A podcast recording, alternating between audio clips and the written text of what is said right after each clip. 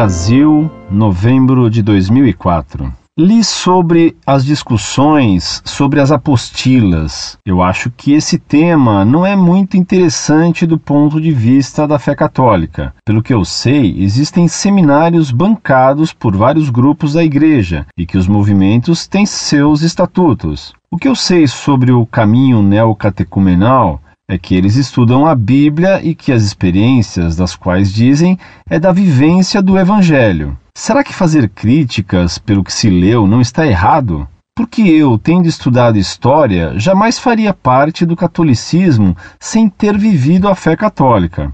Ou seja, o amor. A pergunta é: por que criticar a nossa igreja sem as provas que há algo de errado? Eu digo fatos, não apenas escritos. Será que viver o amor não é mais relevante que se prender a alguns detalhes de conflito? Que o amor e a paz de Deus, Jesus, estejam convosco. Muito prezado, salve Maria.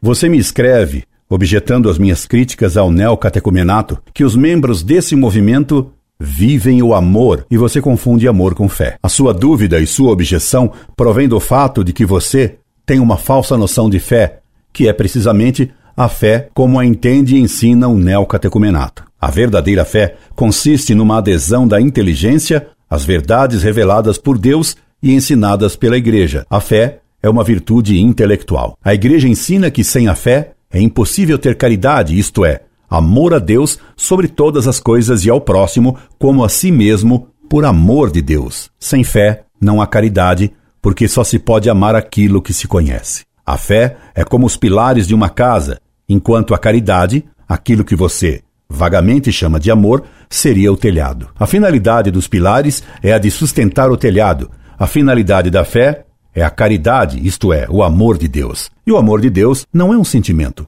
mas é querer o bem, que é o próprio Deus. E querer é um ato da vontade e não da sensibilidade. O amor de Deus e do próximo não é um sentimento, repito, mas um ato de vontade. Se não se tem fé, não pode haver caridade, como sem os pilares o telhado cai. Daí ser a fé o que há de mais fundamental. E se a fé consiste em crer em verdades reveladas por Deus e sendo as verdades expressas por palavras, é de importância fundamental analisar as doutrinas ensinadas por um movimento ou por um autor. A religião católica é a religião do Verbo de Deus encarnado, da palavra de Deus encarnada em Cristo Jesus. Toda a nossa religião se fundamenta em palavras que encerram verdades. Assim, por exemplo, os sacramentos exigem palavras.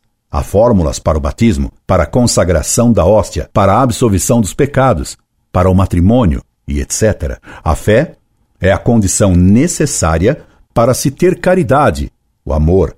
Por isso, todos os que caem em heresia ou em grave erro contra a fé automaticamente perdem a caridade. O herege não vive o amor, para usar a sua expressão, a fim de fazer entender melhor por você, ainda que pronuncie sempre essa palavra tão desvirtuada e torcida em nossos dias. Creio que lhe deixei claro já como são importantes as palavras, como é importante analisar os textos de alguém para saber o que ele pensa, para conhecer a sua doutrina. E como exemplo de exame de textos, tomarei o seu. Você me escreve: Porque eu tenho estudado história, jamais faria parte do catolicismo sem ter vivido a fé católica ou seja, o amor?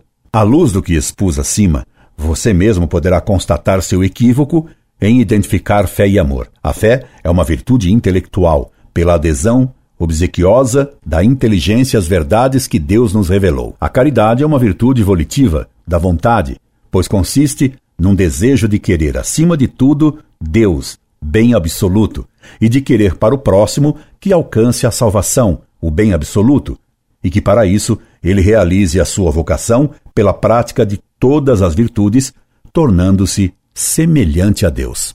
Neocatecumenato e segredo. O neocatecumenato se apresenta como um movimento católico, mas oculta os seus ensinamentos e doutrinas. Nas suas famosas e bem discretas, para não dizer secretas, apostilas, Kiko Arguello e Carmen, os dirigentes do neocatecumenato defendem doutrinas heréticas e por isso mesmo afirmam que convém mantê-las em sigilo. Além disso, o texto é de muito baixo nível intelectual e doutrinário, grosseiro, e nele se recomenda explicitamente aos que assistem às primeiras reuniões do neocatecumenato que não contem tudo o que ouviram. Veja as provas do que afirmo. Kiko previne aos catequistas do neocatecumenato. Não é para falarem às pessoas tudo o que lhes direi. Francisco Arguello, Kiko, apostila as orientações às equipes de catequistas para a fase de conversão.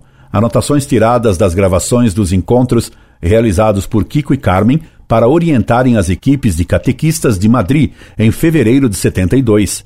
Jundiaí, São Paulo, janeiro de 87, nono dia, catequese sobre o sacramento da penitência, página 124. E para destacar que não estamos respingando frases isoladas de um contexto, confirmemos essa recomendação de fazer segredo sobre as catequeses e as doutrinas do neocatecumenato com outra frase de Kiko. Não digam nada às pessoas de todas essas coisas. Simplesmente valorizem o valor comunitário do pecado, sua índole social, o poder da igreja e etc.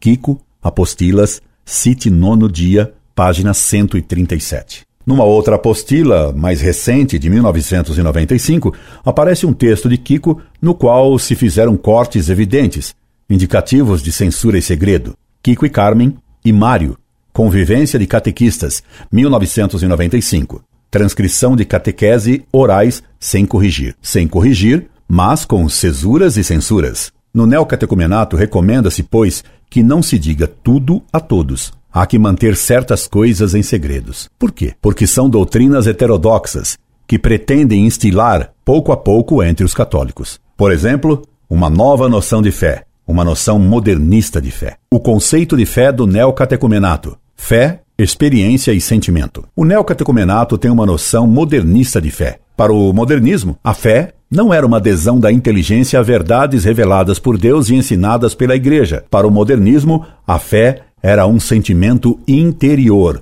uma experiência íntima e pessoal com Cristo. Essas noções errôneas de fé foram severamente condenadas por São Pio X na encíclica Pascendi, o primeiro movimento de qualquer fenômeno vital, qual, como já o dissemos, é a religião. Há que derivá-lo de alguma indigência ou impulso, e as origens se temos que falar mais precisamente da vida, há que colocá-las em certo movimento do coração que se chama sentimento. Pelo que, como o objetivo da religião é Deus, é preciso absolutamente concluir que a fé, princípio e fundamento de toda religião, deve se colocar em certo sentimento íntimo que nasce da indigência do divino. São Pio X, Pachende, Denzinger, número 2074. Portanto, a fé, segundo os modernistas, é um sentimento religioso. Kiko e Carmen repetem essa noção.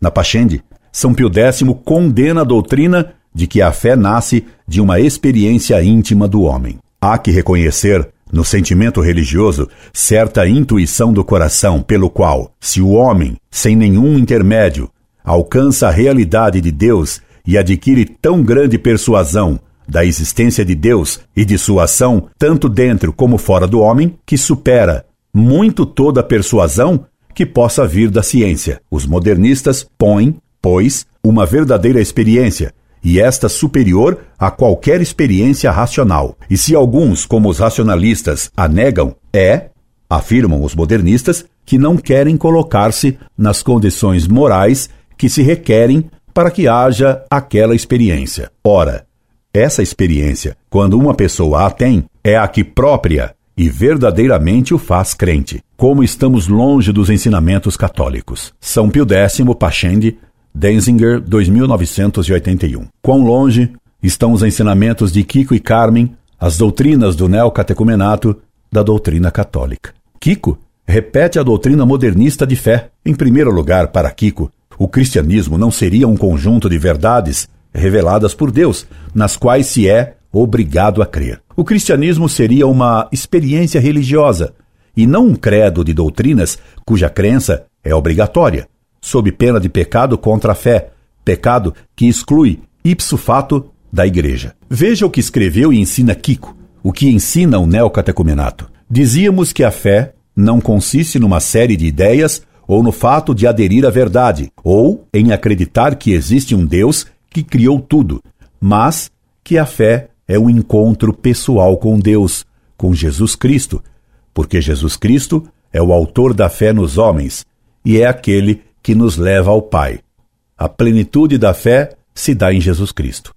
Kiko Apostila citada, página 80. Está aí escarrapachada a heresia modernista. A fé não consiste em aderir a verdades, nem sequer em acreditar em um Deus criador. Essa frase de Kiko contém a afirmação explícita de que não é preciso sequer acreditar no primeiro artigo do credo. Kiko é um herege modernista.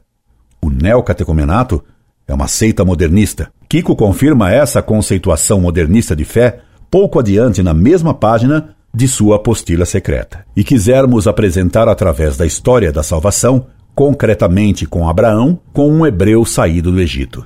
E com São Paulo, como a manifestação de Deus para estas pessoas não foi de jeito nenhum acreditar em certas verdades, mas foi sentir a ação de Deus na sua vida concreta. Para eles, a fé foi um encontro real que os conduziu a uma mudança de existência. Kiko Apostila citada sexto dia, Quem sou eu? Página 80. Carmen ensina a mesma doutrina herética de fé. Fé é um conhecimento experiencial. Carmen, apostila citada, primeira parte da catequese sobre a Eucaristia, página 226. E ainda, da fé, fizemos conceitos e raciocínios. Demos definições da fé, que são tudo, menos a fé da Escritura. Fé na Escritura é uma garantia e uma experiência profunda. É um conhecimento histórico experiencial. É um acontecimento experiencial. Carmen, apostila citada, página 226. Nessa mesma passagem, Carmen afirma que fé é um conhecimento pleno. Carmen, apostila citada, página 226. O que aproxima a noção de fé de Carmen daquele da gnose. Nesses textos de Kiko e de Carmen está clara a noção de fé como um sentimento e como experiência, como encontro, e não como adesão da inteligência a um conjunto de verdades reveladas por Deus e ensinadas pela Igreja, nas quais se é obrigado a crer. Para Kiko, como para qualquer protestante, ter fé é ter tido uma experiência com Jesus, é sentir Jesus, e de tal modo que a pessoa mude de vida. Essa noção herética e modernista de fé conduz a um total subjetivismo, pois cada um pode dizer que sentiu o que quiser e, baseado nisso, pode acreditar no que bem desejar. Até que Kiko é um novo Moisés. Daí Kiko concluir: Nós não somos homens de doutrina. Kiko, apostila citada, página 79. Kiko e Carmen vão repetir, ad nauseam, que a fé resulta de uma experiência com Deus, que produz uma revelação interior e pessoal, exatamente como ensinava a doutrina herética modernista. Qualquer pessoa que tenha experiência de fé teve um encontro com a revelação de Deus. Carmen, Apostila Cite, página 72. É a própria definição de revelação dos modernistas condenada por São Pio X.